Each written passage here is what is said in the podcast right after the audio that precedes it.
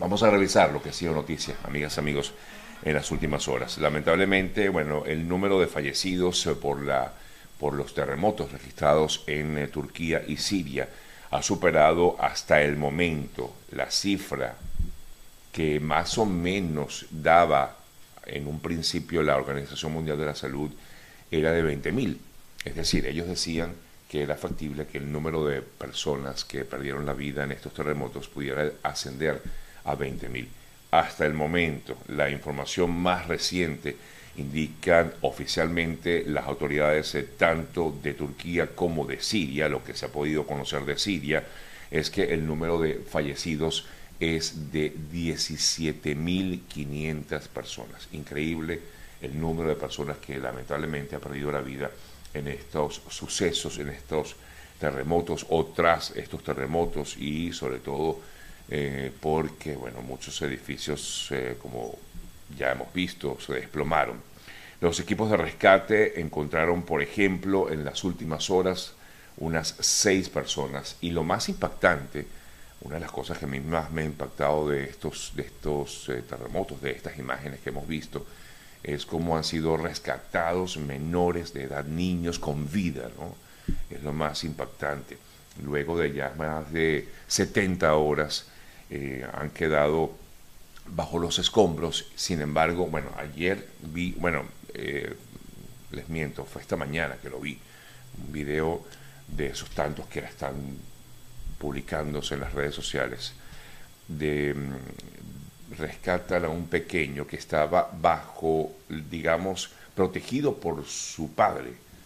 Lamentablemente el padre no fue rescatado con vida, pero el pequeño sí, o sea, al parecer el, el, el, papá lo... Uy, es que me, acuerdo, de, a uno, uno se, se impacta, ¿no? Eh, el papá como que lo protegió, lamentablemente el padre falleció, cuando sacan al papá se dan cuenta de que había debajo del papá un niño y el niño estaba con vida. Increíble, de verdad, increíble, increíble. Como, bueno, em, no sé, a pesar de todo lo difícil que ha sido esto, son momentos, pequeños momentos de alegría que pueden tenerse en medio de estas terribles circunstancias. Y, a uno de verdad, bueno, lo peor de caso es que uno poco puede hacer más allá de pedirle a Dios tener misericordia de tantas personas que han perdido la vida en este terrible suceso, quizás uno de los más graves registrados durante en la historia, ¿no? Uno de los más graves, definitivamente. Em, y bueno, los equipos de rescate continúan en la zona.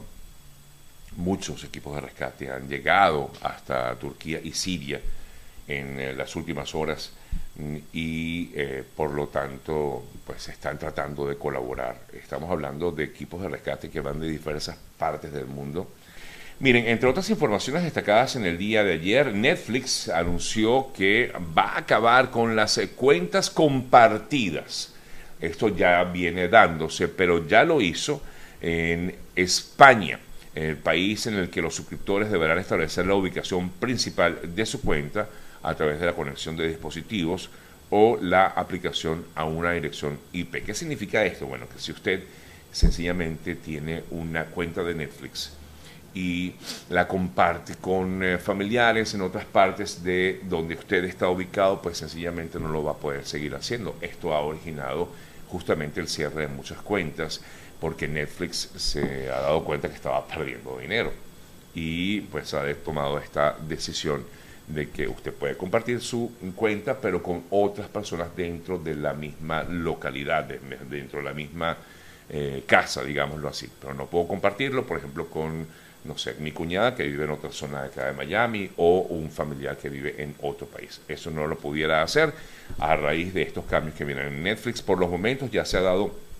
en España, aún no se ha dado aquí en Estados Unidos, pero sí se está dando en España, en Portugal, en Nueva Zelanda, en Nueva Zelanda y en Canadá. Oye, por cierto, hablando de Nueva Zelanda, ayer vi que se incautó, se hizo un alijo importantísimo un golpe duro contra el narcotráfico en Nueva Zelanda, ya que confiscaron más de 3 toneladas, 3.2 toneladas de, droga que estaba flotando en el Océano Pacífico. Y comentaban que era una cantidad suficiente para satisfacer la demanda de este tipo de droga que fue encontrada allí por lo menos en 30 años. Imagínense ustedes, increíble eh, lo que pudo lograr eh, la policía de Nueva Zelanda en ese país, eh, afirmando que el equipo, lo que se logró em, encontrar, había por lo menos 81 paquetes de droga que pesaban en total más de 3 toneladas. Wow, increíble.